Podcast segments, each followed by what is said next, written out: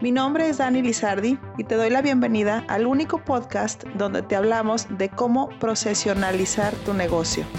Así es que si tú eres dueño de negocio, empresario, emprendedor o un alto directivo, prepárate para escuchar casos donde los procesos son los protagonistas del éxito.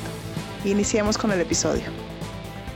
Te voy a contar la historia de Marco, un dueño de negocio dedicado a la comercialización de productos alimenticios artesanales a base de productos naturales, como miel, nopal y amaranto. Marco ha logrado cerrar tratos con clientes cada vez más grandes. Sin embargo, con el crecimiento también han aumentado los problemas en su empresa. Uno de los principales son las quejas por producto no recibido o recibido en mal estado. Y es que actualmente las entregas locales las realiza con sus propias camionetas, pero los envíos que son a otras localidades más alejadas u otros estados son realizadas por terceros logísticos. Marco denunció los envíos siniestrados a los proveedores logísticos. Sin embargo, le pidieron evidencias con las que no cuenta. Este problema impacta a la empresa, al vendedor que está enojado porque no va a poder cobrar su comisión, al cliente que posiblemente no nos vuelva a comprar y lo peor, el prestigio que tanto trabajo le ha costado a Marco construir. Investigando más del tema, Marco llegó a la conclusión de comenzar a poner orden en su empresa,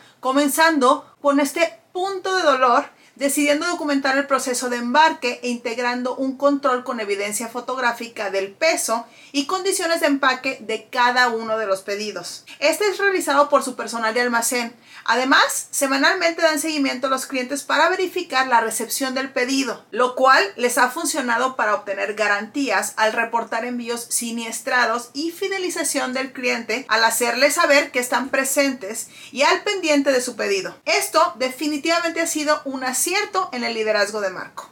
El día de hoy quiero contarte la historia de Alejandra, propietaria de una empresa que comercializa artículos para oficina. Alejandra vende productos a mercado mayorista y minorista y su canal de distribución es de forma directa hacia el cliente.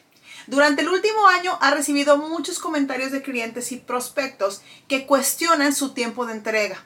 Y uno de ellos, que le suele comprar montos bastante interesantes, ya la amenazó con cancelarla como proveedor si no mejora y pronto. Esto la llevó a pensar qué podía hacer para no afectar la decisión de compra de un prospecto y a revisar qué es lo que está pasando. Al analizar sus procesos de almacenamiento de material, recolección de pedido y embarque, encontró esperas y demoras, principalmente porque traen un verdadero desorden con el surtido de pedidos y las empresas de mensajería. Sabiendo esto, ahora sí puede cambiar las cosas y mejorar. ¿Y qué hizo? Estableció horarios para revisar y surtir los pedidos de acuerdo a los horarios de la recolección de las mensajerías. Esto ayudó a que si llegaba un pedido por la mañana, se estaba enviando por la tarde. Y si llegaba por la tarde, se envía en la mañana siguiente. Finalmente, se alegró cuando uno de sus clientes no solo la felicitó, sino que le duplicó el volumen de los pedidos. Con los demás se hizo más fuerte la relación y la recomendación.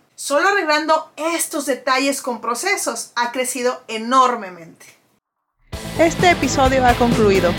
Ayúdame a compartirlo para llegar a más dueños de negocio y déjame tus comentarios en nuestra cuenta de Instagram arroba metodiamx.